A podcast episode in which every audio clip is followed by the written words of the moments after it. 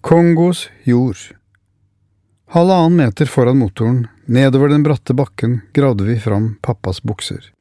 Sømmene var borte, men selve buksestoffet var nesten helt.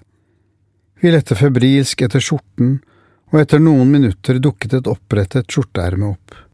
Forsiktig avdekket vi hele skjorten 30 centimeter ned i jorden. Han lå med bena lett spredd fra hverandre og hendene ut til hver side. Ingen bein å se etter 30 år i det fuktige jungelklimaet, men klærne fortalte at han hadde blitt slynget framover og ut av flyet. Der ble han liggende nedover bakken på magen og ble ett med Afrikas jord. Han døde momentant, slo Oddbjørn fast. Lettelsen kunne ikke skjules hos noen av oss. Han led ikke, ble ikke spist av ville dyr. Han slapp å lure på hvorfor og hvordan. Forsiktig pakket vi klærne sammen. Dette var det nærmeste vi kom hans levninger. Det eneste vi kunne ta hjem til Norge for å gravlegge. Det eneste, men likevel så mye. Endelig en grav. Ikke viktig for pappa. Han ble ett med det kontinentet han levde for, men viktig for oss å ha noe å gå til, å ha mulighet til å gravlegge uvissheten og bearbeide sorgen. Vi sendte alle våre hjelpere og venner unna for å være alene. Vi satte opp kameraet på et stativ og rigget til for minnehøytid. Vi ville forevige denne stunden, slik at mamma, Rode og Knut og familien kunne få være med på en sørgestund ved hans dødssted. Vi famlet med ordene og visste ikke hvordan vi skulle begynne.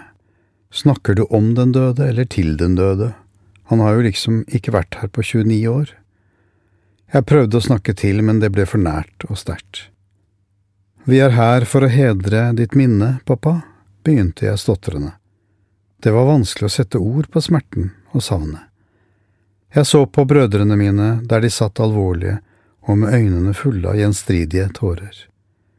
Vi holdt fortsatt sorgen igjen, som om det var vanskelig å slippe taket.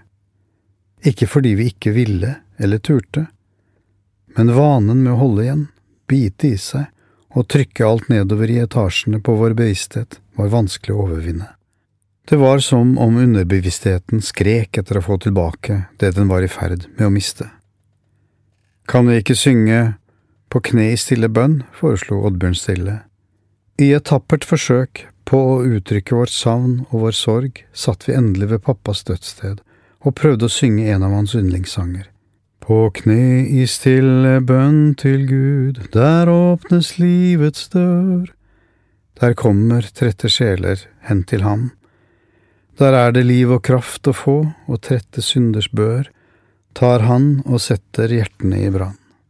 Ja, bønnens makt er helt forunderlig, den løser lenker og setter sjelen fri. Ja, jeg vet at mor og far, de bar min sjel til livets vann, og jeg takker Gud at jeg kom hen til ham. Jeg klarer ikke mer, sa Oddbjørn stille, og sangen fra hans skjelvende stemme stanset. Gråten tok overhånd, og stille begynte 29 års smerte og sorg å renne ut av våre hjerter. Sakte smeltet bitterheten og skyllet øyenkroken og sjelen. Sakte turte vi å vise hverandre vår sorg, og forsiktig ble stille gråt til hikst og krampetrekninger i kropper som så altfor lenge hadde båret på smerte. Gråt over å ha mistet, gråt over alle spørsmål, all uvisshet, alle lengsler etter å ha en far, smerten til mamma, gråt.